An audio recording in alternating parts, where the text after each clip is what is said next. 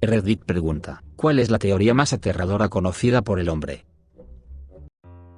Solipsismo. Básicamente, no hay forma de probar que alguien más que tú realmente existe. El amigo de mi papá cree esto. Esencialmente ha visto a varios terapeutas y le resulta más fácil vivir con la ilusión. Él tiene su esposa, a quien ama. Él cree al 100% que ella no es real. Ella es consciente de esto y, por alguna razón, lo acepta tal como es él. Quien es un tipo muy agradable. Parece increíblemente contento. Como si esto es lo que le estuviera dando la Matrix. También él puede encontrar alegría dentro de esta.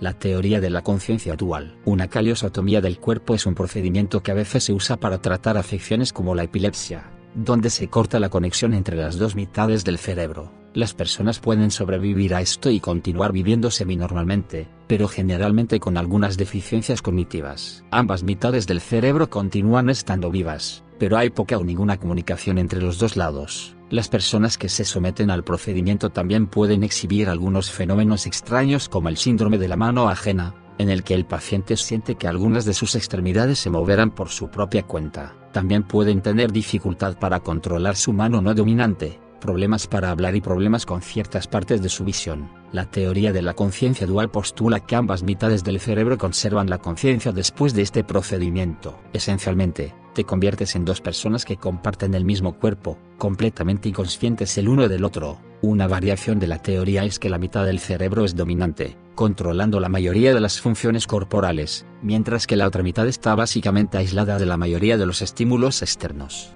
incapaz de comunicarse con el mundo exterior, por el resto de su vida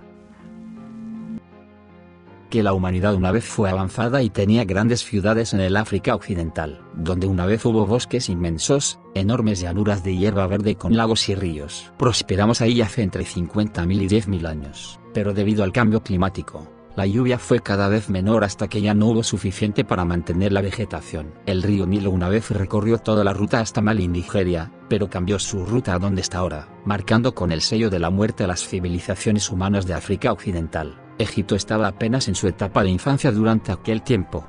Se teorizó que tenía raíces en las civilizaciones antiguas de África Occidental. Los egipcios encontraron un ecosistema floreciente donde Egipto se encuentra hoy y fue una dinastía que duraría 3.000 años. Durante ese tiempo, Egipto vería la fuerza y todo el ecosistema en el que se fundó y se marchitaría hasta convertirse en el desierto que es hoy. El faraón egipcio Tutankamón, está más cerca de nosotros en tiempo relativo, que el del primer faraón del antiguo Egipto. Los humanos, nos hemos reiniciado en más de un punto. El cuello de botella es una causa. La caída de las civilizaciones de África Occidental fue otro reinicio. ¿Qué será lo que se esconde en las dunas de arena debajo del Sahara? Me gusta pensar en la teoría del cerebro de Boltzmann, la cual da bastante miedo. Esencialmente que debido a la aleatoriedad de las partículas que flotan en el espacio, si tuvieras el infinito para monitorearlas, en algún lugar habría cualquier cosa que puedas imaginar, un dragón, un robot, un planeta, incluso tu propio cerebro. Estadísticamente, es más probable que seas un cerebro flotando en algún lugar del espacio debido al flujo aleatorio de partículas, y ese cerebro ha creado todo lo que conoces como vida. Eso es más probable que el hecho de que nuestro planeta haya pasado por tanto y se haya conducido hacia nuestra evolución para producir Homo sapiens luego de varios millones de años. Extraterrestres. Digamos que la inteligencia es tu habilidad para componer poesía, sinfonías, hacer arte, matemáticas y ciencia. Los chimpancés no pueden hacer nada de eso, pero compartimos el 99% del ADN. Todo lo que somos, lo que nos distingue de los chimpancés, surge de ese 1% de diferencia. Imagine una forma de vida cuyos poderes cerebrales para los nuestros son los mismos que para los de un chimpancé. Para esa especie, nuestros mayores logros mentales serían triviales. Sus niños pequeños, en lugar de aprender su abecedario en Plaza Sésamo, aprenderían cálculo de múltiples variables en Boulevard Booleano, nuestros teoremas más complejos, nuestras filosofías más profundas, las preciadas obras de nuestros artistas más creativos, serían proyectos que sus escolares llevarían a casa para que mamá y papá los exhibieran en la puerta del refrigerador. El gran filtro, la idea de que no vemos otras civilizaciones en el espacio porque chocaron con esa barrera límite que las extinguió, sea lo que sea, podría ser la razón por la que no vemos vida inteligente por ahí. La pregunta es, ¿hemos pasado el filtro o lo peor está por venir?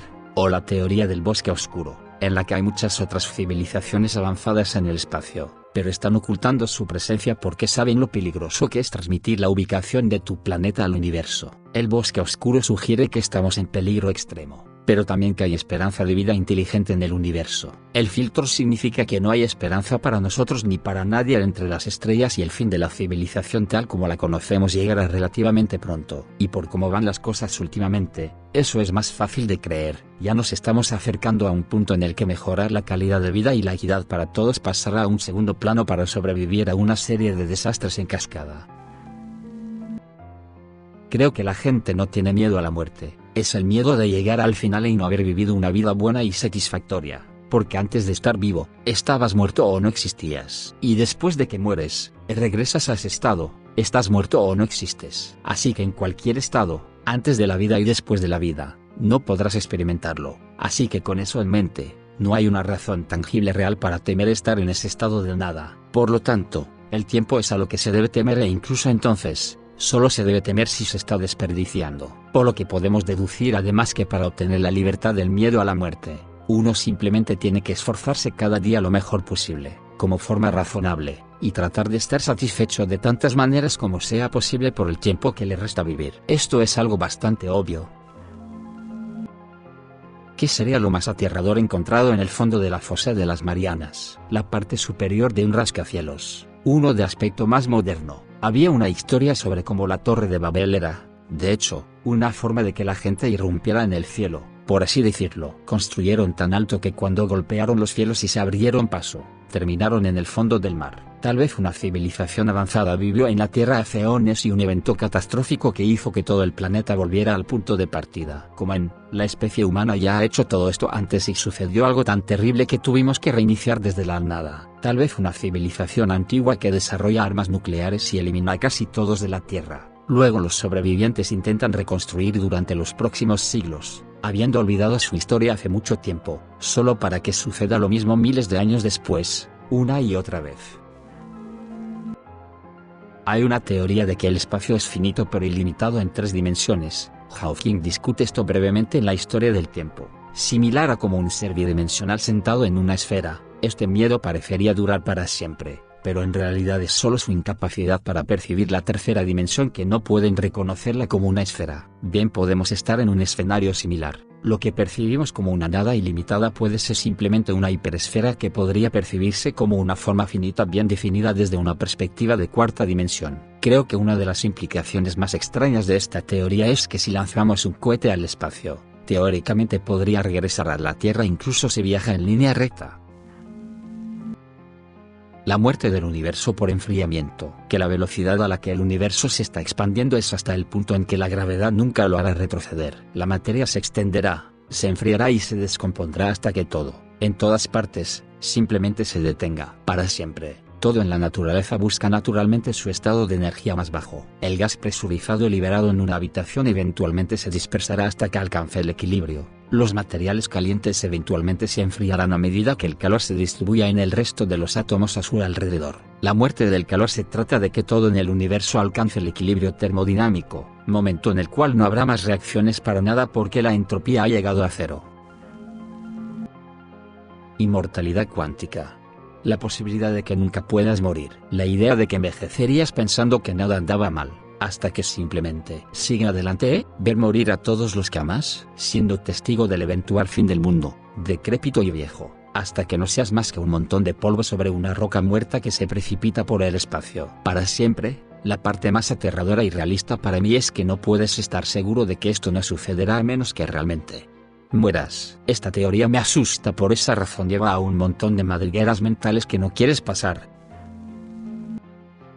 ¿Qué pasa si nuestra comprensión de la física y la ciencia, en lo que basamos toda nuestra vida, es simplemente incorrecta? Un hombre nacido sin ojos no puede ver. ¿Qué pasa si nos estamos perdiendo una gran parte de la realidad, simplemente debido a la incapacidad de detectarla? Nuestros sentidos evolucionan para sobrevivir, no necesariamente para una percepción precisa de la realidad. Siento que los humanos han explorado las cosas bastante a fondo usando sensores artificiales más allá de lo que nuestros sentidos biológicos pueden detectar. También hemos encontrado efectos extraños mientras jugamos que nos han llevado al descubrimiento de la electricidad, la radio, la radiación nuclear, etc El mayor punto ciego en nuestra capacidad para detectar cosas sobre el universo en el que vivimos es probablemente nuestra dimensión como personas, nuestra ubicación concentrada dentro de la galaxia y nuestra capacidad para percibir cambios en escalas de tiempo y tamaño realmente pequeñas y realmente grandes. Observamos el universo desde un solo planeta, un solo sistema solar, una sola galaxia. Me pregunto qué podríamos descubrir sobre nosotros mismos y nuestro lugar en el universo la primera vez que lleguemos a otra estrella, o construir una matriz de telescopios que abarque todo un sistema solar.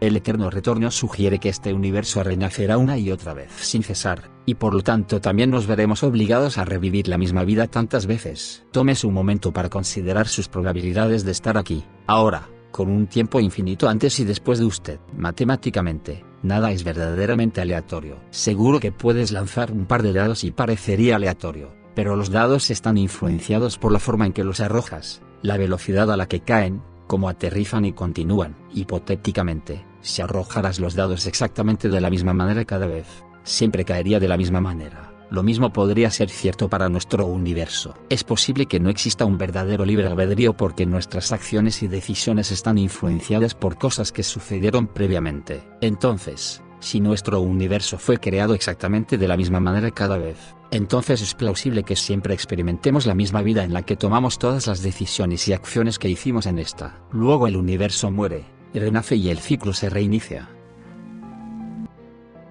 Mi peor temor es este, ya que constantemente tengo sueños de momentos que aún están por suceder. Siempre los recuerdo vagamente como un sueño recurrente, que una comprensión completa de ellos cuando están a punto de suceder. Soñé dos años antes que mi abuelo me sentaría y me diría que no existe una relación de sangre real entre nosotros y ocurrió hace solo una semana. Soñé que estaría fumando mi primer porro con dos personas que nunca había conocido antes y pasó dos semanas después. ¿Qué pasa si estos no son sueños o visiones del futuro, sino cualquier parte eterna de mí que recuerda lentamente las generaciones anteriores de este planeta y la vida? La posibilidad de revivir todo el trauma y la alegría una y otra vez mientras lentamente empiezo a recordar más y más solo para darme cuenta de que estoy atrapado en un infierno donde eventualmente recordaré todo, y sigo dando vueltas constantemente atrapado sabiendo qué elecciones tomaré con la incapacidad de cambiar lo que digo o hago, atrapado en una prisión de mí mismo, mi propia mente, mi propio cuerpo mi yo despierto encerrado en una prisión esquelética consciente por toda la eternidad.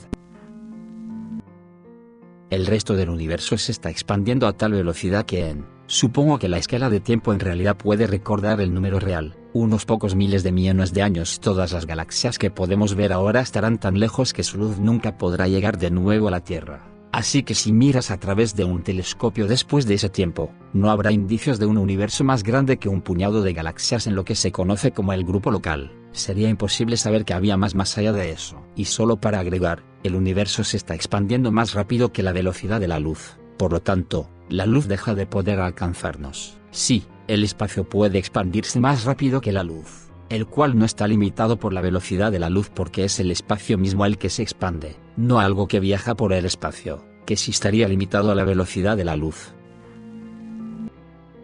Que estamos solos en el universo. Lo extraño para mí es que fue alguna civilización. Alguien en algún lugar tenía que ser la primera vida inteligente en el universo, o en su galaxia. Y no puedo comprender los recursos necesarios para viajar entre ellos, por lo que realmente es esa misma diferencia. Incluso si la vida resulta ser un fenómeno bastante generalizado, alguna roca tonta que orbita alrededor de una estrella tonta y algún brazo tonto de una galaxia tonta, tuvo que ser el primero. Conociendo nuestra tonta suerte, somos nosotros. Dudo de la existencia de dioses.